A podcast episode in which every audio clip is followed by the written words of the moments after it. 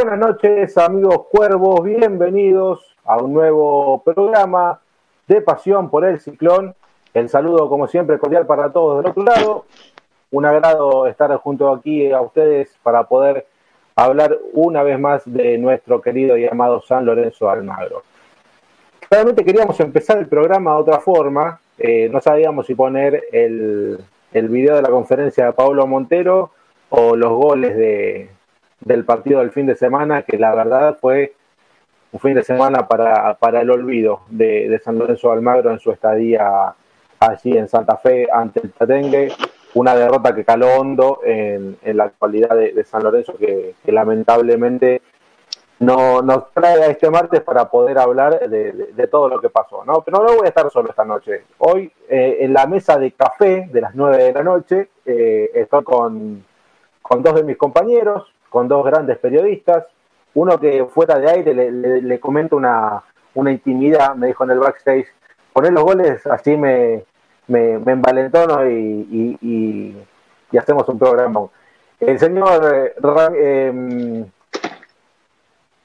Leandro Botondo, se empieza una, la laguna hecha como un poroto. Un poroto. Iba a decir Ramiro Viñori que después lo voy a presentar. Lean, ¿cómo te va? Buenas noches. Juanpi, el saludo para vos, también para, para Hernán y obviamente para Ramiro y toda la gente que se empieza a aprender de otro lado en un fin de semana para el olvido. Y, y sí, la verdad que, que, he sido yo el que dije que de, poner los goles, porque desde que pasó lo, lo, del sábado no los volví a ver y ahora cuando recién arrancábamos el, el programa eh, miraba y, no puedo creer lo que, lo que pasó el otro día. Eh, fue una total este, actitud negativa, algo desastroso en un San Lorenzo que, había levantado alguna cierta esperanza ¿no? en el hincha y, que otra vez eh, creo que cayó en ese pozo casi sin fondo. Bueno, a ver, a ver, sos optimista, sos optimista, yo no estaría tan optimista. Igual Ahora en un ratito vamos, vamos a hablar. Y si hablamos de, gente que viene con el puño cargado de verdades, eh, voy a presentar a, Hernán Sanz, que, que la verdad eh, se ha tildado el, tirabomba de los martes, de los lunes, de los martes, de los miércoles, él saldría todos los un día tiene una bomba. ¿Cómo estás, Hernán? Buenas noches. ¿Cómo está, Juan? Buenas noches, buenas noches también a Lean, y bueno, y a toda la gente ¿no? que nos sigue en esto que es Pasión por el Ciclón. Eh, es que San Lorenzo todos los días es una bomba. Eh, el tema es que uno lo que hace es bueno replicarlo, ¿no? Contar lo que pasa en San Lorenzo Almagro, que casi que no nos da días de tranquilidad, ¿no? Por decirlo de alguna manera. Siempre pasa algo, siempre hay algo en el tintero para poder contarle a la gente. Eh, no es habitual que en general cuenten todo lo que pasa, pero claramente de mi parte, ¿no? Y en Pasión por el Ciclón, y en Boedo, y en Frenesí, la idea por lo menos mía y acá del equipo también de Paseo por el Ciclón, es tratar de contarle a la gente de todo, después la gente saca sus conclusiones, pero bueno, eh, no, no, no la información claramente a la gente de San Lorenzo. En lo futbolístico creo que no tengo mucho para decir, como dijo Lean, fue realmente una tarde horrorosa, la de San Lorenzo Almagro Santa Fe, pero hay más cosas que también están relacionadas con lo extrafutbolístico y vamos a estar desarrollándolo en esta hora de Pasión por el Ciclón de los Juan. Así es, así es. Eh, déjenme saludar, chicos, a, Ramiro Brignoli, que está ahí en la operación técnica de Delta Medios. agradecido, como siempre, a la gente de San Lorenzo Reyes, a los amigos de Universidad Sudana. Gracias a todos por, el aguante. Vamos saludando a Ángel Oscar Tualdo, que es un fiel oyente de, nuestro programa, como también de Tennessee, también de los días domingos. Gabriel Luque, también buenas noches. Julio, eh, también a Noé. Gracias a todos por, por estar ahí de, del otro lado. Eh, bueno, vamos a, comenzar, chicos. Yo eh, en, la presentación decía que, San Lorenzo estaba despertando una cierta ilusión. Eh, hagamos un breve repaso, ¿no? primera fecha, empate ante los suplentes de Arsenal. Después le ganaste con lo justo, con lo justo a Central Córdoba. Le ganaste también con lo justo a Boca, a la reserva de Boca con Banfield sacaste un empate y, esos cuatro partidos, eh, San Lorenzo, a ver, no demostraba eh, evolucionar, sino que eh, había algunas cosas, después vos decías, bueno, con el paso de los partidos quizás se, puede empezar a, ver una leve mejoría, había que darle tiempo, pero todas esas cosas que te fueron faltando en, en los primeros partidos el último fin de semana directamente ni se vieron. La verdad que yo vi un equipo en cancha que no tenía el compromiso ni tampoco la eh, eh, ese contacto de la idea que quiere el entrenador, ¿no? Que, que, salieron a jugar el partido sin, sin ánimo. Lo que es, lo que vi yo desde mi posición. Eh, un equipo que no fue roce, un equipo que dejó jugar livianamente al, al rival, que, claramente uno ve las imágenes, lo, pudieron ver en los goles cuando, cuando comenzaba el programa. Cuando recibe un jugador de Unión, los jugadores de San Lorenzo están a tres metros, ni siquiera están a la marca, eh, la marca personal. ha dejado muchísimos espacios y un equipo medianamente armado como lo es Unión, si le das espacio, te termina liquidando. Y es lo que, lo que le pasa a San Lorenzo. La terminó pagando caro en un juego en el cual tuvo el tinte de siempre, de darle la pelota al rival y ver lo que hace, y esta vez el rival no se sonrojó. Esta vez el rival encontró un huequito y te mandó, te la mandó a guardar. Lamentablemente hay errores por todos lados, por donde lo mires, ¿eh? por derecha, hay errores por izquierda, hay errores en el medio campo, hay horrores en la saga central, eh, y después, bueno, la delantera, lamentablemente hay que decirlo, esta vez eh, los, los que saben jugar con la pelota abajo del pie, que son los hermanos Romero, no aparecieron cuando más creo yo que se necesitaba en un partido de esta forma. Eh, alguien habilidoso y que te abriera el juego por el medio campo, que es algo que le viene faltando a este equipo, brillaron por su ausencia. Pero no es por caerle a ellos, ¿eh? pero la verdad San Lorenzo tuvo un partido malísimo en líneas generales y lo terminó pagando caro y dijo el técnico, suerte que fue en la quinta fecha y no mediando o a final del torneo. Y yo ahí creo que le pifió también porque esto no, no debería pasar un San Lorenzo que tiene que ser eh, uno de los candidatos, porque juega una sola competencia, porque tiene un plantel, bueno, acotado, y sí, puede ser porque no tiene mucho más. Pero el equipo azulgrana tiene que salir a ser protagonista en todas las canchas, muchachos. Yo no sé cómo lo vieron ustedes, quiero arrancar por Lean, que estaba un poco acongojado, y después te quiero escuchar a vos, Hernán, más tácticamente, pero eh, a mí, en líneas generales, me decepcionó este este último partido de San Lorenzo.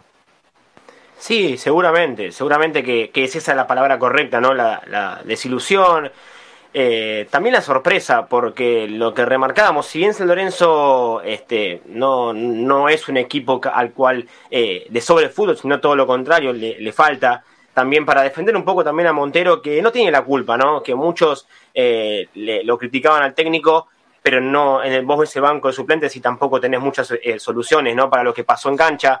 Un equipo que en las primeras cuatro fechas, es cierto, quizá los rivales eh, no eran tan, tan competitivos para, para ver para qué está San Lorenzo y por eso también se explica eh, los ocho puntos en cuatro partidos, ser puntero junto a Racing e Independiente y, y también me, me, me quedo con, con la, con la actuación rara, porque fue rara la sensación. Eh, es cierto que uno lo veía en la televisión y, te daba ganas de apagar la tele por los errores amateurs y, no se salvó ninguno, no se salvó ninguno. Del primero al último, de Torrico a Alexander Díaz, ninguno, ni los Romero, ni Ortigosa. Muchacho, a uno me va a putear seguramente, pero basta de Ortigosa en los 90 minutos. Basta de Ortigosa 90 minutos, porque después Ortigosa lo van a empezar, y va a empezar el murmullo contra Ortigosa, y yo no creo que él quiera eso. Pero no es culpa de Ortigosa, es culpa del técnico que tiene en el, en el banco, y lo dijo además Zeto, que, estaban los pibes también, que tanto que le, los halagan a los pibes, estaba Rosané, está Sabela, bueno, Rosané todavía no jugó ni un solo partido y Ortigosa jugó de los, de los cinco partidos, jugó en casi todos 90 minutos y salió creo que con Central Córdoba y, el otro día con, Unión. Lo mismo pasó eh, con la saga central, ahí eh, también pifió Montero. Yo se lo pregunté además en la conferencia, ¿por qué, ¿por qué pones a Donati y sacaste al Flores, que en realidad de todos los que tenés en la saga central era el mejor? Porque Gatoni no venía cumpliendo, porque justamente lo dijo en otra conferencia que Donati no jugaba porque tenía una larga inactividad y recién recuperaba la lesión. ¿Y qué respondió Montero? Que buscaba la experiencia y que justamente por ese, por ese lado llegaron los goles, pero no por donde él pensaba que donde habían estudiado que era que no le lleguen frontal, sino llegaron siempre por, por la banda con un partido horrendo de, de Rojas, que era el mejorcito, que trababa con la cabeza en todos los partidos y todos le aplaudían. Y después terminó Rojas caminando la cancha, también con un Ángel Romero que sigue jugando como un 3 bis o como un win por izquierda, que sabemos que en Corinthians he sido en Corinthians, ¿por qué? Porque juega delantero, porque el delantero está para jugar merodeando el área, como juega Alexander, como juega Lubita, todos los centros que tiró San Lorenzo por la banda, todos fueron Alexander, que mide menos de 1.65. Entonces, son un montón de, cosas, un cúmulo de cosas que hicieron explotar al hincha, al periodista que va a cubrir al equipo, y, también eh, uno empieza a, buscar respuestas y también sé que Hernán tiene, tiene data sobre lo, sobre lo que pasó. Yo también estuve investigando a ver si había sucedido algo al respecto y, la respuesta la verdad que es llamativa, porque si no pasó nada al respecto, la actitud de estos jugadores es para que el lunes que viene con Talleres hayan, hagan 11 eh, cambios, Montero. Sí, a ver, no, sé si, si la actitud es, como dice el dicho, ¿no? La actitud no se negocia.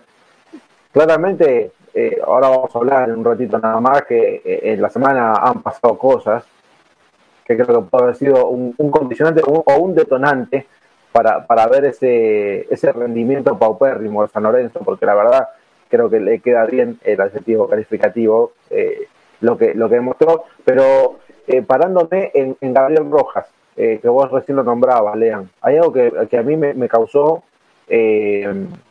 me causó muchísimo eh, fastidio porque es algo que te enseñan en la escuelita de fútbol. El lateral, si, si estás, eh, si tenés eh, doble marca sobre, sobre la raya y en el medio, y la pelota te la hacen en el 1-2 y vos sabes que va siempre a cara para el medio, vos no podés salir marcando hacia, hacia la raya dejando a, al jugador de, Unión libre contra, contra la raya del fondo de campo. Y así vinieron tres de los cuatro goles. Ni hablar, ni hablar de, lo, de, dormirse y, tener dos ocasiones de gol saliendo un lateral. Pero eh, creo que eso fue eh, más indignante aún, Hernán. Sí, yo creo que hay que analizar eh, primero en lo táctico, como decía Lean, yo creo que el entrenador se equivoca en la inclusión de Donati porque cree que los centros van a ser parecidos a los que tiró Banfield. Sí.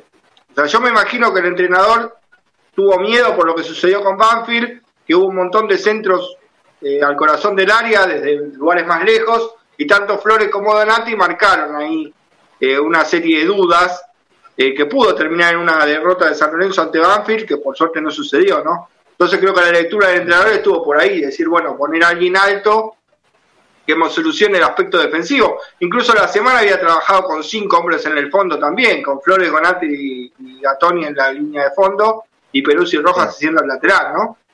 Eh, pero bueno, esta es la primera, digamos, eh, error, creo yo, ¿no? Del entrenador. Y el segundo es algo que se viene sucediendo, el error de los ciclos. O sea, yo no sé cuál sería la explicación, pero digo, en el ciclo de Soso, San Lorenzo arrancaba de una manera, nunca cambiaba, el que cambiaba era el rival, los cambios estaban mal, San Lorenzo terminaba perdiendo. Con Davoe algo parecido. Y con Montero en este partido sucede algo parecido, porque digo, San Lorenzo cuando progresaba, progresaba por la derecha con Palacios y con Peruzzi, y lo aprovechó muy poco, tiraba todo el juego hacia el sector izquierdo, según él por el uno contra uno de Ángel Romero, claramente jugando como volante, coincido con Lean, Ángel Romero es delantero, tenemos que evaluarlo como delantero, si no es imposible, eh, no me vengan con el verso, como por ejemplo decía el otro día el amigo Sanabria, que le mando un saludo, el que juega bien, juega bien en cualquier lado, porque no, si te pongo activosa de tres no va a jugar bien. Entonces, claramente, claro, creo que influye. Es más, no creo que haya sido el peor partido de Ángel Romero, pero claramente no le sacás el jugo. A ver, en el uno versus uno se buscaba que lanzara centros tiró seis o siete centros Ángel Romero, o sea que la función que se le pidió no la hizo del todo mal, del todo mal. Muchas veces ganó en el uno contra uno y tiró centros. El tema es quién atacaba los centros, ¿no? Uno repasa el gol de Boca y el que ataca un centro es Peruzzi, entrando por el otro lado. Un centro justamente de Ángel Romero.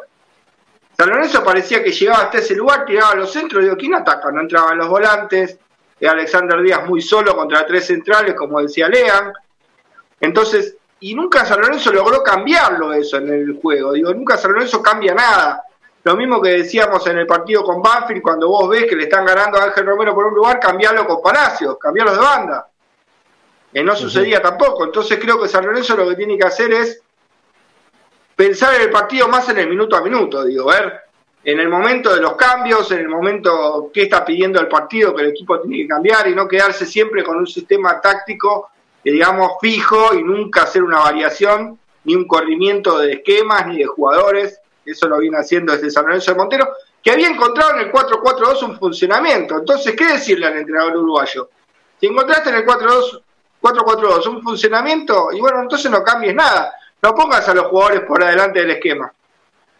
Si tiene que ser Ortigosa o Oscar Romero, que sea Ortigosa o Oscar Romero. Basta. Y si no, juega 4-4-1-1, como decía yo en el bodeo de mi pasado, y creo que en Pasión por el Ciclón en, la emisión pasada lo dije, que yo sin Ubita jugaba 4-4-1-1 y buscaba un carrilero por la izquierda. Fernández Mercado o Sabela, que lo había hecho, aunque claramente no es carrilero por izquierda, o esperaba por la recuperación de Ceruti. Entonces podría haber colocado 4-4-1-1, un esquema bien firme, con los Romero arriba sueltos haciendo lo que mejor pueden llegar a esta ventaja sinergésica de tocar, de encontrar espacios y de atacar, digamos. Primera función es la de ser atacantes, creo yo, ¿no? De Oscar y, Ángel Romero también. Eh, pero bueno, lo que más me preocupa a mí, allá de todo lo de la semana que vamos a contar, eh, San Lorenzo realmente no tiró manteca al techo eh, y estaba primero jugando, no sé, como el Barcelona de Guardiola Claramente era un accidente que San Lorenzo estaba en esa primera posición, empató con los suplentes de Arsenal, le ganó de casualidad, le ganó a reserva de Boca. Pero me alarma que por lo menos en esos partidos, si bien futbolísticamente San Lorenzo no mostraba mucho, la entrega existía, la lucha existía, y esto de la actitud que no se negocia existía, ¿no? En favor de este plantel de San Lorenzo, y hoy claramente, eh, ya en el encuentro con Unión de Santa Fe, no, no se ve nada de eso. Y eso es lo que me deja preocupado futbolísticamente, ¿no? las explicaciones tácticas son por lo menos las que yo vi eh, de los errores del entrenador, ¿no? Pero no me puedo olvidar de lo que pasa en la semana, lastimosamente no nos podemos olvidar de eso, y creo que también entra en el análisis eh, de lo que es el partido, más allá de que muchos dirán que no tiene nada que ver. Cuando empecemos a contar un poco los detalles, creo que la gente también nos va a apoyar en esto de que, coincidiendo o no, son situaciones que, claramente influyen ¿no? en el rendimiento de un equipo. A ver, y ya lo hemos vivido, Hernán, esto, eh, Lean también, ya lo hemos vivido, eh, el tema de los rendimientos a causa de eh, no cobrar los sueldos en tiempo y forma. Más allá, más allá de que nos quieran vender cartelitos de colores, algunos dirigentes, sabemos cómo es la realidad porque nosotros hablamos con los jugadores. más allá de, de, que nos quieran vender verdura podrida, eh, nosotros sabemos, pero antes, antes de hablar de eso, una cosita más, que vos recién lo marcabas, Hernán, y es lo que más me preocupa, pensando en eh, lo que pueda llegar a venir, porque el lunes San Lorenzo tiene un partido complicado ante Talleres, tiene que ir a Córdoba, un partido muy complicado. El armado del plantel puede llegar a tener alguna que otra variante, imagino que a Di Santo, después vamos a hablar de ese tema. Eh, Herrera puede llegar a ocupar un lugar en el primer equipo por sobre Gino Peruzzi, que la verdad tiene un rendimiento últimamente que, es un, desastre, y, más en, el cuarto gol de, partido con Unión, que se queda reclamando que la pelota se fue, lo, mostraba, se queda reclamando que la pelota se fue y lo dejó el jugador libre. Es un, un error que puedo cometer yo jugando en la Liga de Flores, muchachos, no un, jugador profesional como lo es Gino Peruzzi, pero eh, y ya lo hemos visto en, otros procesos, que San Lorenzo no tiene el plan B para llevar adelante un partido. Lamentablemente se casilla en un, en, un esquema y si no le sale, eh, termina en el medio campo, como lo hizo eh, en el partido ante Unión, con un Ortigosa que lamentablemente, si, que si el fútbol tiene que gustar por los pies Ortigosa, está mal horno. Porque, bien lo decía Lean, ya no está para 90 minutos, y menos 4 o 5 partidos seguidos de 90 minutos el resto del jugador no es el mismo del 2014, vamos a poner un ejemplo. Eh, y claramente, si, si vos tenés que apostar todo a, un solo jugador, que no solamente pasa en San Lorenzo, eh, en muchos equipos de fútbol argentino eh, está prevaleciendo la, imagen de, jugadores un poco más, más elevados en edad y no por los pibes que vendrían a ser el futuro, claramente. Pero, otro, otro, otro tema, Juan, de que San Lorenzo, justamente lo que vos decías, ¿no? Que San Lorenzo no cambia y no decodifica. Después del primer gol y antes incluso del primer gol, eh, se vio que la clave en el juego de Unión estuvo en la libertad ¿no? de Kevin Zenón para ubicarse justamente a la espalda de Ortigoso y Gordillo y de ahí nacer esa creación libre, con Juárez que se tiraba atrás, con Cañete que se soltaba el doble cinco, y le hicieron un quilombo bárbaro a San Lorenzo ahí. Digo, nunca Montero dijo, bueno, basta muchachos, 4-1, 4-1, Gordillo encima de Zenón, y Ortigosa más junto de Oscar más adelante, y cambiamos el esquema, y que Zenón no progrese más en el campo de juego. Digo, no, siguió progresando Zenón y siguieron apareciendo goles de Unión, y claramente no hubo más goles en el primer tiempo porque terminó. Y, además, eh, todos los goles, o por lo menos los primeros tres goles que fue en el primer tiempo, todos llegaron por el mismo lado. O sea, es, lo que lo que decía Hernán, o sea, todos llegaron por el mismo lado. Que si bien Unión, y también hay que darle el rédito a Asconzábal, que, que leyó muy bien a lo que San Lorenzo iba, iba a jugar o cómo jugaba, que ahí sí se notó el estudio del rival, porque se notó, a pesar de, la floja eh, actuación del equipo que, que Rojas cambió la cancha, porque se notó, no estamos nada, no es, ningún invento ni ningún reproche, sino que caminó la cancha de, verdad, porque en, los dos primeros goles a él lo desbordan, después no vuelve, no retrocede, tiene que bajar Gordillo a, a marcarle que va a tirar al centro, Donati que no sabemos dónde estaba, quizás como dijo el técnico, estaba, estaba afectado por el calor, hacían 25, 27 grados, tampoco hacían 40 grados, y estaba jugando en Santiago del Estero, eh, si no estaba jugando en Santa Fe. Y, además, eh, un Torrico, que también es raro, por eso también es rara la, actuación del sábado, porque hasta Torrico falló. Y, Torrico es sinónimo de, humildad, es un buen tipo, y, vos no podés pensar algo malo de Torrico, ¿entendés? Porque también después la gente empezó a decir, están haciendo la cama, al técnico, algo pasa internamente, porque es la realidad, era un partido que vos decís, bueno, pasó algo en el vestuario, se pudrió todo previo al partido y, lo están demostrando en cancha. Pero Torrico, creo que fue en el, en el primer gol que fue en contra de, de Gatoni, cuando lo desbordan a, Rojas, quiere intentar sacarla con el pie, como si fuese un fútbol 5. Y en el fútbol 5 sí está permitido sacarla con el pie y cortar los centros. Pero yo estoy acostumbrado a ver, a ver en el fútbol 11 que el arquero se recueste sobre un costado para intentar embolsarla. Nunca vi un arquero que intenta sacarla con el pie como es Rico. Entonces ya algo pasaba, eh, algo pasaba, ¿entendés? No, porque también eh, uno le puede pegar quizás a los jugadores que uno puede tildar de este puede ir para atrás, porque también se habló mucho de Peruzzi, de que lo el lateral y, y demás. Yo no creo, a ver, a nadie le gusta, porque la realidad San Lorenzo tiene deudas con los jugadores, eh, te pueden decir que no, que sí, los, dirigentes, pero es la realidad, todos lo sabemos, hay pruebas además, eh, está la prueba de los, de los cheques rechazados, los cheques sin fondo, hay un montón de pruebas que a San Lorenzo hoy lo incriminan y que no, no pueden decir lo contrario, y a nadie le gusta que no, no percibir su sueldo durante un mes, dos meses, ni hablar tres meses. Pero me parece a mí que es una falta de respeto lo del sábado al hincha, que todavía sigue pagando la cuota, que todavía sigue bancando a este equipo a pesar de todas las malas que viene pasando, que tuvo una buena que fue la, aprobación de la ley de, de, resonificación, que por lo menos fue eh, un poquito de agua en el desierto de todo lo que vino pasando. Entonces, eh, si bien hay que estar también un poco del lado del jugador, que a nadie le gusta no, no cobrar su sueldo, pero también, muchachos, vayan a la cancha, no, no tienen cualquier eh, camiseta, tiene la de San Lorenzo y tiene una grandeza que respetar y la verdad que lo venían haciendo de regular manera las primeras cuatro fechas, pero lo del sábado, lo del sábado pasado no se puede volver a repetir, por una cuestión de respeto al hincha. Yo creo que creo que hay dos, dos lecturas, ¿no? Con lo que dice Lean Juan. Eh, la primera quizá todas las atrocidades que hemos tenido que leer en las redes, ¿no? Como que San Lorenzo le dio el partido Unión por la deuda del hospital, o directamente la gente enojada hablando de ir para atrás. Yo creo que lo que influye son las cosas que suceden en un grupo y las cosas que suceden en una semana, las cosas que suceden en un plantel. Esto termina deveniendo en un resultado dentro de la cancha que no es el que uno espera. O sea, estas cosas condicionan el juego de los jugadores. No es decir directamente, eh, Rojas a propósito quería que la Unión hiciera cuatro goles, eh, o Donati esperaba que, Unión hiciera cinco goles, o Torrico se equivocó a propósito, sino que creo que las cosas que pasan terminan influyendo en el rendimiento. O sea, tampoco entremos en la pavada de que, como he escuchado, ¿no? que le habrán dado el partido Unión por la deuda con Pitón, y yo si te doy un partido a vos, me ganás 1 a 0 en el minuto 90. No me voy a dejar cagar a goles, hablando mal y pronto, Humillado. No entra la lógica. Además, en un plantel que esté en Ortigosa y Torrico, yo no creo que eso pueda pasar, ¿no? ¿no? No creo que eso pueda pasar.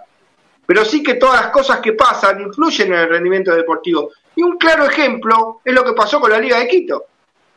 O sea, no fue para atrás con la Liga de Quito, pero hubo un quilombo bárbaro, los jugadores no durmieron, se pelearon por una boludez, el premio del hijo de Ramón Díaz, que y, todo ese revoltijo influyó en que San Lorenzo no rindiera como tenía que rendir. No es ir para atrás, pero claramente todo ese condicionante llevó a que San Lorenzo no juegue ese partido con la Liga de Quito como lo tendría que haber jugado en situaciones normales.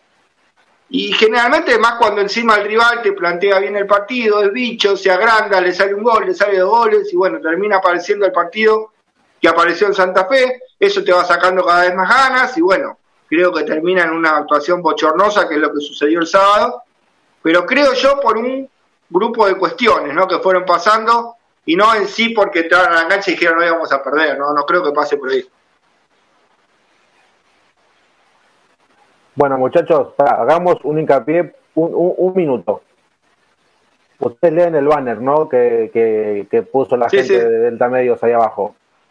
¿Qué Bomba de Lorenzo. Ahora, si me dan el segundo draft, podemos ampliar un poco más. No. Acaba de renunciar el Álvarez. Queridos amigos, tal cual se los vengo comentando desde hace tiempo, la sanción de la ley de resonificación era lo único que me retenía para no presentar mi renuncia, la cual hice efectiva después de este día histórico. Ha pasado mucho tiempo desde que llegué al club, allá por el final eh, allá por el final de ese ciclo político estábamos últimos en los promedios, peleando el descenso, con grandes deudas, todavía seguimos, según balances auditados. 19.000 socios, la ciudad deportiva sufriendo los avatares de un temporal que hizo centro en un estadio, obligando a cambiar la localidad y movilizando a un voluntariado maravilloso que le puso el hombre a la situación. Nos salvamos del descenso, salimos campeones en Vélez, campeones de América, subcampeón del mundo, ganamos la Supercopa, la recordada goleada en Córdoba. Lamentablemente, el ciclo virtuoso de Almirón para acá se convirtió en negativo. Con contrataciones y sistemas eh, organizativos que no dieron resultados, con campañas deportivas que no nos permitieron clasificar a las copas, con lo que significa eh, que se terminó, el, que creo que es algo importante esto, ¿eh? Sí, no, no, la, renuncia, la, renuncia de un directivo que eh, uno lo veía en todos lados. Uno lo veía en todos lados. Iba al pando, estaba en el pando. Iba a la cancha, estaba a la cancha. Iba a una, una concentración, estaba en una, en una concentración, una manifestación. Un tipo presente. Un tipo presente. Claramente, detrás de esta renuncia hay muchísimas cosas. Hoy Roberto igual... Pero eh, cuando... y, y, agradezco a la gente que me lo pasó. Eh, sí, correcto. Eh, está como asambleísta. Claro.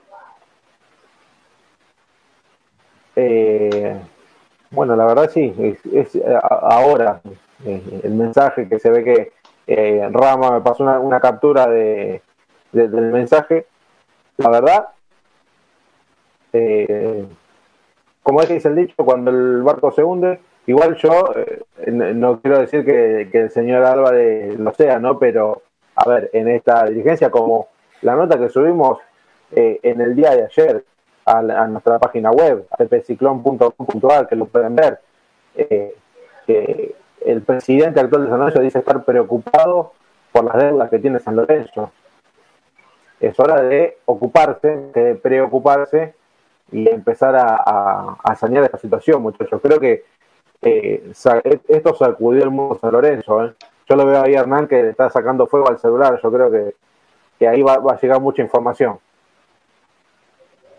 Bueno, claramente, Juan, creo que eh, no recuerdo bien si en Frenesí, porque bueno, justamente por eso me hacen la broma de Drupi, ¿no? Porque estoy en varios programas y a veces se me mezcla, ¿no? En qué programa lo dije yo creo que fue en frenesí, ¿no? Que yo hablaba hace tiempo ya, que muchos miembros de la comisión directiva estaban en San Lorenzo unidos por la causa de la resonificación. Digamos, si no se querían ir o no querían contar algunas cuestiones o patear el tablero en algunas circunstancias para que esto no afecte, ¿no? Contra lo que es la ley de resonificación, pero cuando esto saliera claramente iban a aparecer dirigencialmente más problemas.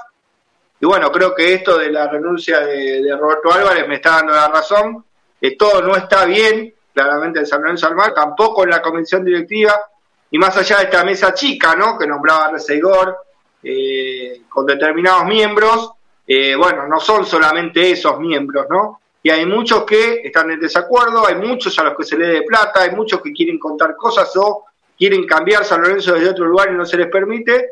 Y claramente esta revolución, ahora que salió lo de la ley de resonificación, eh, va a empezar a aparecer. Yo creo que este capítulo de Roberto Álvarez no va a ser el único, Juan. Sí, sin lugar a dudas. Eh, claramente ahora se está empezando a, destapar la olla y, nos estamos enterando, a ver, nos estamos enterando de, voces eh, oficiales, porque nosotros en el día a día ya eh, lo sabíamos, cuáles son los verdaderos números que hoy San Lorenzo le debe a cada uno de los jugadores, los juicios que tiene. Y volviendo para atrás lo que hablábamos antes de la noticia de Roberto Álvarez, de que la semana anterior al partido con Unión, ¿qué había pasado, Hernán? Bueno, justamente el día miércoles los jugadores tenían un compromiso de pago, en algunos casos de la finalización del mes de mayo y una parte de junio, y en otro caso que iban a cobrar todo junio. La promesa se dio el miércoles, finalmente el miércoles se lo patearon para el jueves. El jueves, dentro de la alegría, de lo de la resonificación y demás, todo bien. Los jugadores estaban esperando su plata, claramente. Bueno, terminaron pagando el 10%, o sea, los que le faltaba mayo terminaron casi de completar mayo, y a los que tienen que pagarle junio le pagaron solo el 10%, ¿no? De lo prometido en carácter de salarios. Entonces, claramente esto prendió, ¿no? Una alerta en el plantel, algunas quejas, referentes, otros referentes que no están jugando, pero no dejan de ser referentes y no dejan de ser esos jugadores a los que más se le debe. Caso Monetti, caso Torito Rodríguez, por ejemplo. Eh, caso Gino Peruzzi. Entonces, este, de alguna manera también hubo un cortocircuito, ¿no? Entre Seto y la dirigencia, porque la dirigencia, y Seto, nosotros dijimos que Monetti, que Torito Rodríguez se tenían que ir, y sí, claramente, dijo Seto, yo opino lo mismo, pero a estos jugadores se les debe plata. ¿Y qué hago yo? ¿Magia? ¿Qué le digo a Monetti? Si no le pongo la plata para que se vaya, ¿qué le digo a Monetti? Te voy a conseguir eh, la camiseta firmada de Messi de, del PSG. A ver, ¿qué promesa le vas a hacer a un jugador que se le debe arriba de un millón de dólares, como es el caso de Monetti? ¿Qué le vas a decir? Incluso hubo un, tema con Monetti, que aceptó una deuda anterior que tenía de su paso por San Lorenzo, documentos que le dieron con la, con, la promesa de irse, y los vendió a una financiera, igual que hizo Colochini y Monetti, y terminó diciendo, no, ¿sabes qué? No me voy, me quedo, quiero cobrar todo. Y está bien, algunos podrán decir, no, pero mira lo que hizo Monetti. Y la realidad es que el jugador sabe que si se va de San Lorenzo hoy no va a terminar de cobrar todo su dinero. Y decidió quedarse y cumplir su contrato hasta diciembre, porque la cláusula decía que para que él se vaya de San Lorenzo tenía que estar al día. Bueno, ante todas estas situaciones empezó, digamos, un desconcierto, ¿no? En el plantel, eh, ida y vuelta con los dirigentes, con Seto, sumado a que el día viernes el plantel de San Lorenzo se entera de que va a ir a Santa Fe en micro. Y este creo que fue el detonante, aunque parezca una cosa tonta, ¿no? Fue el detonante de mucho más fastidio en el plantel. ¿Por qué? Porque eran más horas de viaje, porque tenían que llegar al estadio. Y claramente en planteles como San Lorenzo, Boca, River, esto de subirse a un micro, yo no sé cuándo habrá sido la última vez que se subió Perú sin colectivo, porque un micro no deja de ser un colectivo. Claro. Eh, parece algo tonto, pero realmente estuvo y tuvo bastante que ver eh, en esto, digamos, como que en la semana vino todo mal, ¿no? No cobraron, le prometieron un día, cobraron al otro, cobraron el 10%, le avisaron que iba a venir el micro, o sea, lo entendieron como algo casi tragicómico, por decir una cosa la austeridad y otra cosa es llevarnos el micro a Santa Fe. El hotel no era el que esperaban, o los hoteles que venían acostumbrados eh, a tener los integrantes del plantel de San Lorenzo. Entonces, bueno, todo esto eh, yo particularmente creo que contribuyó mucho al rendimiento de San Lorenzo en la cancha luego en el estadio 15 de abril. Bueno, acá sobre, sobre este tema ahora te dejo, Lean. Eh, Ángel, Oscar Robaldo dicen, ¿qué viaja al plantel a Córdoba? En tren en micro, o hacemos pie Y yo creo que si, si va, va a ir de, mano con de la mano con el rendimiento, eh, a estos muchachos no, ya no, no, sé con qué, con qué darle. Lean, sí, vos me ibas a decir algo, perdón. No, la verdad que eh, es una lástima no la renuncia de, del Rengo Álvarez, que, la verdad dentro de todo lo que es la comisión directiva, los asambleístas y demás, eh, era, a ver, no, yo creo que una, una buena persona que, que bueno, él, lo explica, ¿no? En, los motivos de la renuncia, eh, los malos manejos del club, básicamente para hacer una, un resumen de todo lo que, lo que él explicó. Entonces, eh, es esa, es esa eh, quedó salpicado por todos los malos manejos que, que pasó en, en San Lorenzo en el último tiempo. Y, y también, vos lo decías, ¿no? empiezan todos a abandonar el barco. ¿Pero por qué lo hicieron? Porque el, el jefe se fue primero. Y el capitán en un barco es el último cuando se está hundiendo. El último. Es el último y fue el primero. Entonces, eh, yo creo que no hay que agarrársela con los que renuncian, porque por algo renuncian y todos renuncian por la misma causa. Lo mismo lo dijo eh, Horacio Arreceigor, actual presidente de San Lorenzo, que están asombrados y preocupados por las deudas. Entonces, cuando estaba Marcelo, nadie sabía nada. Nadie sabía de las deudas, nadie sabía lo, lo que contaba Hernán, o sea, nadie sabía si los jugadores cobraban o no cobraban. Solamente se enteraba Marcelo Tinelli y nadie más. Después todo lo demás eran para escuchar nada más. Ninguno tenía opción de, opinión ni nada. Entonces, y la mano. Claro, entonces, eh, es verdad que la, la, las reuniones de comisión directiva, el balance, podemos hacer un programa de tres horas que, que, no, que ni siquiera nos va a alcanzar para hablar de todos los malos manejos que tiene el club en el último tiempo. Pero me quedo con lo último, ¿no? Eh, el viaje a, a, Santa Fe son 400 kilómetros. Y en micro pueden llegar a ser seis horas de viaje, como mucho, cinco horas de viaje.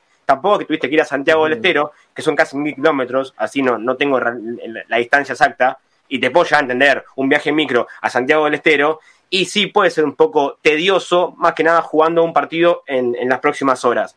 Pero macho, te fuiste a la Cámara de Plata, no, te fuiste a, Jujuy a jugar con, con 30, 40 grados de calor. Entonces, me parece a mí que también eh, los jugadores, que si bien tienen un, poco de razón, porque lo decía Hernán también el tema de, de Monetti, como citar un caso, no es la culpa del jugador. La culpa es del, club, de los dirigentes que firman contratos impagables, como también el caso de Santo, que no se fue a Boca, no quiero hablar del tema ese, pero no se fue a Boca porque Boca no le podía pagar el contrato que ganaba San Lorenzo, entonces ya nos damos una idea de lo que pasa internamente. Entonces son muchas cosas las que, las que también eh, son para, para revisar y para realmente alarmarse y no solamente analizar un, un partido de fútbol. Pero la culpa no siempre es del jugador, porque el jugador le dan un contrato, le, le, prometen algo y después no se lo cumplen. Entonces, eh, yo creo que también es, es eso, ¿no? La, explicación de la renuncia del de, Rengo Roberto Álvarez. A ver, yo, no sé si, si Hernán me, va a corregir, eh, mm. pero hoy, hoy, hoy los jugadores de San Lorenzo no cobran billete de dólar, ¿no? Claramente billete de dólar no cobran, cobran en pesos, cobran en pesos. Para cubrir el mes de de sueldos, sueldos, ¿eh? Sin contar las primas, sueldos estamos hablando. San Lorenzo tiene que juntar 3 millones de dólares por mes para pagarle a los jugadores. Son 90 millones de pesos aproximadamente. Es una locura, muchachos. Es una locura. Es impagable eso. Y por eso ahora se están dando cuenta, porque ya no, no, hay, no hay margen de error no hay margen de error por de ninguna forma, mire por donde se lo mire, y están pasando esto. Ahora me, acaba de llegar un mensaje y me dice, ojo que el próximo puede ser Rosales. ¿Cómo se va Charlie? Ojo. ¿Se va el tesorero entonces? Tesorero, que también está a cargo de, la edición de, fútbol. No, no, no, no, todavía no tengo entendido el cargo que tiene Charlie Rosales.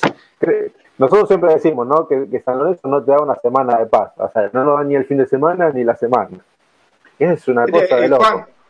no, que vos decías, eh, más allá del tema del dólar y demás, eh, a un dólar oficial son 300 millones de pesos. Y al dólar libre, como cobran algunos jugadores, estamos hablando de una cifra astronómica, ¿no? Ojalá fueran 90 millones de pesos. Y si te das cuenta medio rápido. Eh, creo que más de uno estaría contento si fueran 90 millones de pesos, por desgracia, mucho más y muchos jugadores cobran justamente a dólar libre, ¿no? Ni siquiera a dólar oficial. El único, el único que puso tope de 110 fue Zapata, ¿no? Que ni siquiera juega. ese tope de 110 me parece más mentiroso. No, no, pero, yo conté una perlita ayer de Zapata, ¿eh? Cuéntela, cuéntela ahora, cuéntela ahora. Y la repito porque el público se renueva. A ver, por supuesto. Zapata arregló 700 mil dólares su contrato con San Lorenzo de Almagro en todo concepto. 140 mil dólares menos de lo que cobraba Braguieri en San Lorenzo de Almagro. Y contó operador al 110. ¿Pero qué dijo Zapata? Está todo bien si me pagan al día. Si no me pagan al día, el contrato es un 20% más caro. O sea que si San Lorenzo ah, no cumple tiempo y forma con Zapata, va a terminar cobrando un 20% más, o sea, 840 mil dólares, como cobraba eh, Diego Braguín. Un visionario, Zapata. Y claro, bueno, eh, yo te acepto el tope 110, te acepto un número bajo, pero bajo para lo que ganaba en Italia, ¿no? Claramente. Pero si no me pagas al día, es más plata. Claro, sabés que cuando llegó le dijeron, che, mirá que esto no pagan al día. Así que poner una cláusula de, lo que vos quieras. Eh, y lo peor de todo es que se lo firmaron. Y además tiene, y además tiene un montón de variables como partidos jugados, goles, etcétera, que podrían hacer que el contrato sea bastante más oneroso que esos 700 mil dólares, 840 si no paga término San Lorenzo, que creo que va a terminar sucediendo lo segundo, claramente, porque no va a pagar a término. Eh, y bueno, y después, Juan, el tema de el primer tiempo y lo que sucede en el vestuario, ¿no? Ese es otro atenuante eh, para la vida institucional hoy de San Lorenzo.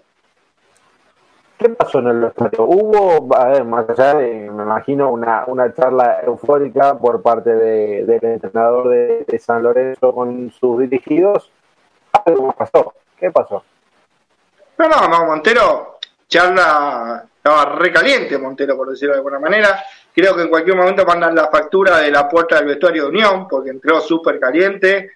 Eh, no se calla nada el entrenador uruguayo. Y el cambio iba a ser, lo cuento, ya lo conté ayer también, pero bueno, el público se renueva. El cambio iba a ser Flores por Alexander Díaz.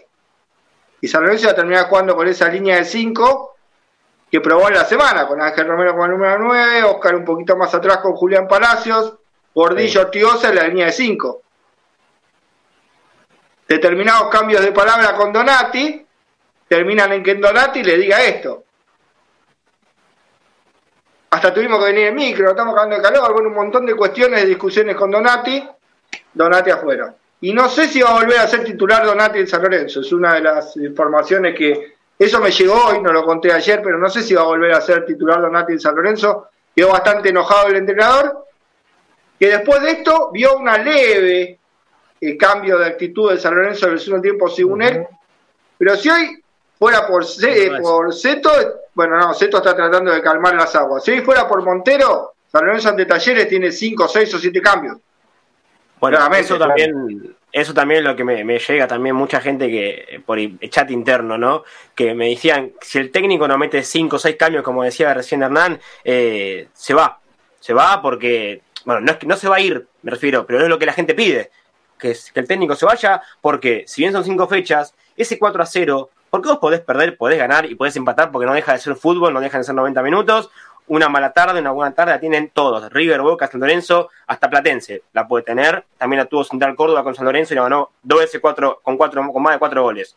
A lo que voy, no se puede perder de, la manera en la que se perdió porque claramente había un problema eh, actitudinal de los jugadores. No es, no es solamente una, mala tarde, una mala tarde te vos podés perder en la última jugada 2 a 1, te puedo llegar a entender el gol en contra de Gatoni. Ahora, yo creo que también, y me adhiero con esto, si Montero no mete cuatro cambios como mínimo, el delantero que va a ser Franco Di Santo, ya está recuperado, por cierto, el lunes, no, perdón, ayer, eh, volvió a, entrenar a la par de grupo. También tiene que cambiar y elegir también Montero y poner él y, sobre la mesa lo que hay que poner y decir, o juega Ortigosa o juega Oscar. Los dos no pueden jugar juntos, porque ahí perden muchísimo la mitad de la cancha. Y la defensa hay que ver.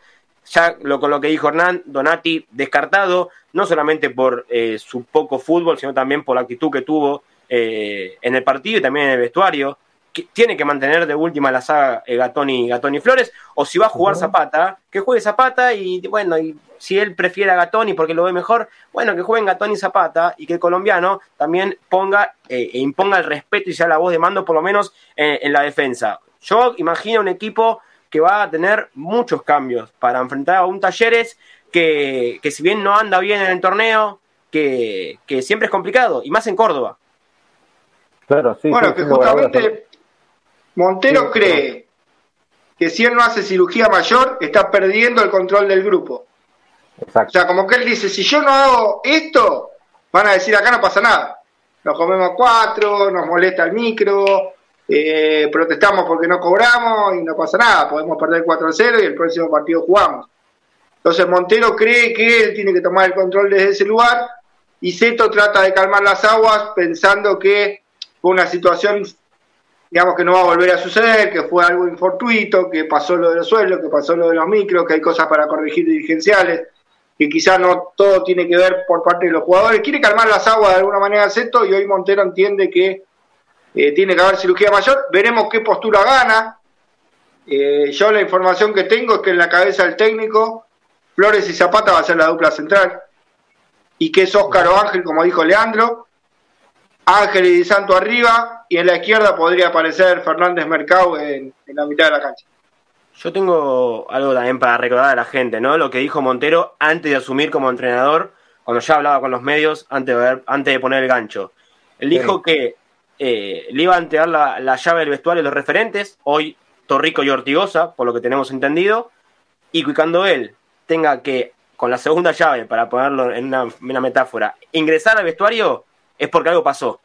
Y ya le pasó en cinco fechas, ¿eh? Ya tuvo que entrar él a, empezar a apaciguar un poco todo y hacer la voz de mando, porque aparentemente eh, en, el, en, Santa Fe estaba, todo podrido. En la previa, en el medio y en el post. Entonces, ya si en cinco fechas, como ustedes decían, empieza a perder eh, el timón del barco, estamos, estamos en problemas porque se lo van a llevar puesto no quiere decir que el vestuario tenga malas influencias, ¿eh?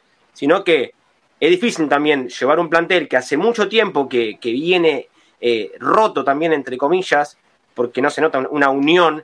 Es cierto que se fueron jugadores que quizás sí eran mala influencia para, para, el plantel. También lo dijo Ortigosa en varias ocasiones, que encontró un plantel bueno. Eh, basta que los romeros son, son quilomberos, porque no es así. Serán un poco eh, estrellas, quisquillosos con algunas cosas, pero porque también se las han dado el club, porque el club ha habilitado que sean esos beneficios, entre comillas, para, para Ángel y para Oscar. Pero se ve un vestuario más armado, más armonioso, si se me permite el término, pero, pero me parece a mí que si Montero otra vez tiene que patear la puerta del vestuario, y no va a durar otra vez como Dabove y como Soso 10 partidos. Ayer, eh, ayer Tiene que poner, sí. sí en la práctica ayer tomó la posta Ortigosa, justamente junto con Torrico, hablaron mucho, hicieron un mea culpa, llegaron a la conclusión de que el plantel no podía tener una actuación así. Ortigosa, eh, así en pocas palabras o palabras parecidas, dijo yo todo el prestigio que gané acá no lo voy a perder por actuaciones como la de Santa Fe. Hay que correr, hay que meter, hay que ponerse las pilas. Trató de arengar por ese lado Ortigosa siempre como un líder positivo, Torrico también, hubo un mea culpa. La dirigencia está muy enojada puntualmente con Donati, con Gatoni, con el chico Rojas, pero por esto del contrato que contaba yo también en Frenesino, que no quiere renovar, que la oferta, que no la oferta, lo ven fastidioso a Rojas desde que sucedió esto de la oferta del Palmeiras, que no tomó curso. Eh, y bueno, y también hay un enojo grande con Pitón, ¿no? por el tema de público conocimiento, del like a la, goleada de Unión y la publicación, que cree que son cosas que claramente suman fastidio en el vestuario y que no se pueden dar, lo que hizo Bruno Pitón, más allá de que no jugó el partido, de todas maneras no se puede dar. Y después algo que yo decía siempre cuando era, ¿se acuerdan cuando vino eh, Guede y era Mercier Ortigosa y que Mercier? Sí. Yo en aquel momento decía, vos un tipo como Mercier o lo tenés como parte del plantel, lo juega, o decirle que se busque club. Y ahora con Monetti y el Torito Rodríguez está pasando lo mismo. A ver, son jugadores que no tendrían que haber quedado en el plantel y en el día a día si San Lorenzo quería una reestructuración seria. Pero a favor de Seto, la verdad, ¿qué puede hacer Seto? Magia no puede hacer. O sea, todos saben que yo no tengo nada ni en favor ni en contra de Seto. Pero en este caso, ¿qué puede hacer? Si vos le debes la plata que le debes a Monetti, el, representante del Torito Rodríguez te dice, no, quédate tranquilo que le vamos a encontrar el club y él va a cobrar hasta el último día que jugó en San Lorenzo y después no aparece ninguna oferta, o digamos todas las ofertas salen disparadas cuando se enteran lo que el Torito Rodríguez gana en San Lorenzo. Entonces el manager no puede hacer magia en estas cuestiones, pero yo creo que este es el puntapié inicial, ¿no? Cuando estos jugadores que son referentes, influyentes en otro ciclo, y no juegan, pero siguen en el plantel, claramente esto trae consecuencias. Lamentablemente la consecuencia siempre la termina pagando el socio, ¿no? Que, que sigue pagando la cuota hace ya un año y medio y ahora dentro de poco se va a venir o, es lo que lo que quiere empezar a, soltar un poquito la concurrencia a los estadios de lista, ¿no? Un 20, un 30% de aforo, pero claramente eso va a estar montoneado, ¿no? No, no, es que eh, cualquier hijo de vecino, yo imagino que va a antigüedad, imagino que habrá un poco de vitalicios, un poco de abonados, un poco de allegados, un poco de amiguitos, y cuando eh, nos toque al hincha que sigue pagando la cuota, se tiene que quedar afuera mirándolo por televisión. Eh, ahí, en ese tema también va a haber que eh, estar muy atento la, gente, el hincha, el socio. Nosotros como periodistas quizás tenemos la posibilidad de ir, aunque no siempre, no siempre tenemos la posibilidad de ir, lamentablemente por la organización, el hincha tiene que estar muy atento a la pelea. Sí, no, y además, para meter un poco más de información, según lo que dijo Carla Bisotti, hoy ministra de Salud de la Nación, que la idea es fines de, fines de septiembre, bien digo, segunda quincena o principios de, octubre, esto de empezar a meter eh, y, que, y, que, vuelva el público, realmente el público, el hincha, a, los estadios. Eh, es cierto, con una mínima capacidad, que lo venimos diciendo siempre, ¿no? Cuando vamos a la cancha, en este caso al nuevo gasómetro, el último partido local con Banfield, nos ha asombrado la cantidad de personas que de los allegados, eh, como se lo llama ahora, que, que había en la, en la platea norte, en la parte alta. Eh, era, era, impresionante, tanto también como lo que también le han otorgado al, al, visitante, ¿no? Porque había de los dos lados, los dos lados había, eh, y me pareció algo excesivo teniendo en cuenta esto, ¿no? Porque si vos tenés la posibilidad, porque tenés ese, ese plus, ¿no? De, de, ser amigo de, y hoy en día sabemos que se maneja así el fútbol en Argentina, que, que tener el contacto te lleva a ser parte de, de la, esta familia de allegados, eh, ya me parece que se, que se podría empezar a, a, poner en, en, práctica la vuelta del público. Eh, ¿Cuánto tiene capacidad en San Lorenzo? ¿40.000 personas, más o menos? No, no recuerdo ahora bien el, nuevo gasómetro. Bueno, un 20%, podés poner un poco en cada, en cada tribuna y la gente la tenés contenta. Hasta ahí, porque también es eso, se están salvando de todo lo que pasó, que no hay gente en el estadio.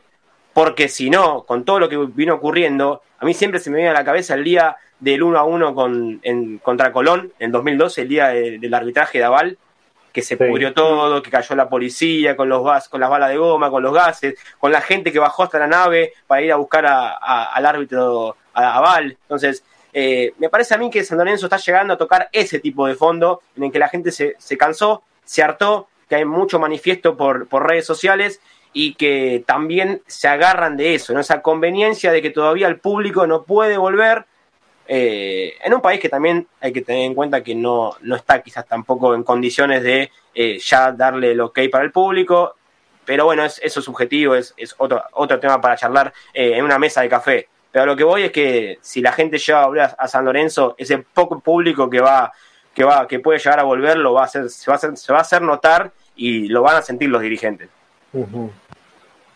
Sí, sí, sin lugar a dudas. Y, y yo quería tocar el tema, eh, nos quedan cinco minutos de programa, cuatro minutos, eh, de, lo importante que fue la, jornada del jueves pasado, chicos. Eh, nosotros mm. nos vamos el martes anterior, se terminó logrando la, la, vuelta a la, la resonificación para que San Lorenzo pueda llegar a construir el estadio. A partir de ahí, a ver, recordemos 57 a 1, una experiencia eh, y a partir de ahí arranca un nuevo capítulo como para, como para empezar a, soñar y, ver el estadio. Eh, hay muchas cosas, hay muchas cosas. Eh, tenemos los metros cuadrados que todavía le pertenecen a Carrefour, que eso habrá que negociarlo. Eh, Ernie lo dijo el otro día, Culota en Bodomí, ¿no? Que, que San se va a sentar a negociar porque, porque la multinacional no le dio pelota. Eso es de ellos y está, es un lío. Mm. Y después, por otro lado, eh, queda el tema de, los dos palos que San Lorenzo todavía le debe a Carrefour. No nos olvidemos de eso. Dos palos le debe, más eh, el tema de, empezar a, negociar esos metros cuadrados y después arranca el tema de ver cómo se financia el estadio, que no es moco de pago tampoco. ¿eh? ver cómo, cómo hacer eso y, bueno, todo lo que se habla, ¿no? Lo, lo que promulgó eh, Adolfo Reyes de ser un, un estadio para, para abonados, que la verdad me, parece algo ridículo, absurdo, sea para, para abonados. Y bueno, a ver, supuestamente, supuestamente, como dijo Miguel Mastro Simone, que ya hay cuatro, cuatro inversores privados interesados en, en el proyecto de San Lorenzo. Veremos qué tan cierto es y cuánto se tarda de aquí a más en, en levantar el estadio. A mí, a mí particularmente me, me gustaría ¿no? que, sea realidad, porque ya poco es, un, es un paso importantísimo este de la, aprobación de la ley. Eh, obvio, obvio está también en que hay que ser y caer un poco en la realidad de que hoy San Lorenzo no está económicamente bien y sustentado para eh, llevar a cabo la construcción de cero de un estadio. Eh, ya sea con algún inversor que venga y demás, yo creo que hay asuntos más importantes que la cancha de Moedo. ¿eh? Eh, y, mirá que yo seguramente después de esto, alguien me puede decir, no, pero la vuelta a Boedo, yo siempre banqué la vuelta a Boedo, eh, siempre me ha, me, ha, me ha gustado que no pude, por la edad, eh, tengo casi 26 años y no, no, no, no viví ni siquiera ni una parte de lo que fue estadio en Avenida de la Plata, pero por lo que han contado, por lo que se ha visto y, y demás, hay un sentido de pertenencia que le corresponde a San Lorenzo eso, más por cómo se dio todo. Pero hoy en día hay cosas más importantes además de esa, de, resolver antes de abocarse a, construir un, estadio en, Avenida de la Plata. Eh, y, además, con, todo lo que se demoró, ¿no? Es también un capítulo que, la, que esta dirigencia que hace años viene, eh, no solamente desde que Arrador sino desde que está Lamens, que ellos dijeron en 2011, 2012 cuando asumieron, que iba a estar la cancha Moedo, que en 2012 también iba a estar aprobada ya la ley, que para el 2015, 16 también ya estaba el estadio. Hoy estamos a 10 de agosto del 2021 y recién se aprobó la ley de resonificación. Entonces, eh, por eso digo que es una linda noticia, hay que festejarlo, pero hasta ahí, porque atrás hay un montón de cosas que todavía es una mochila inmensa que tiene San Lorenzo, también es una mochila que está cargando el hincha con los metros cuadrados que, se han, que ha comprado cada uno, los socios refundadores, hay un montón de, de cosas que si uno se pone a pensar y, no, y, no, se queda con eh, qué lindo, ¿no? Los 51 votos afirmativos y la, abstención que hubo. Eh, eh, no, nos quedemos con eso, porque eso quedó en el jueves pasado y ya está. Ahora hay que mirar para adelante y arreglar todo, todo lo que mal se hizo en estos últimos siete años o más.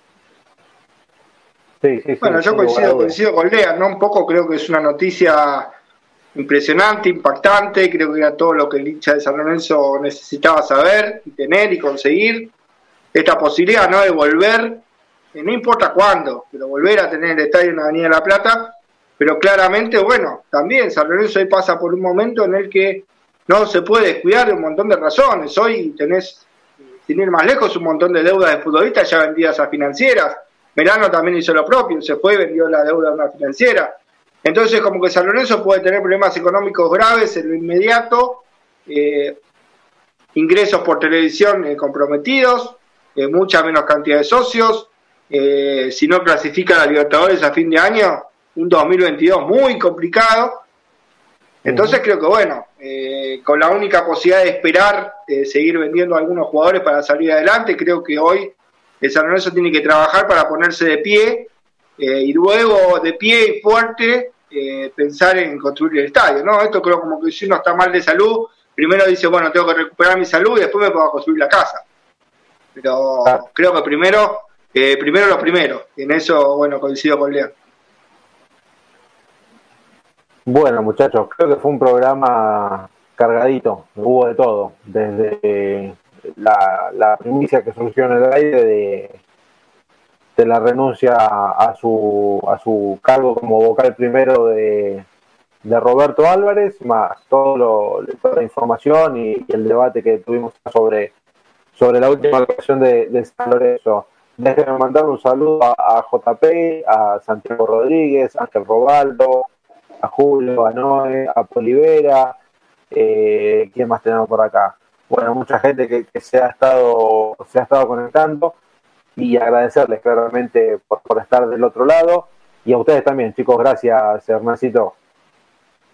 No, por nada, Juan, gracias a vos. Bueno, es un placer siempre estar en Pasión por el Ciclón.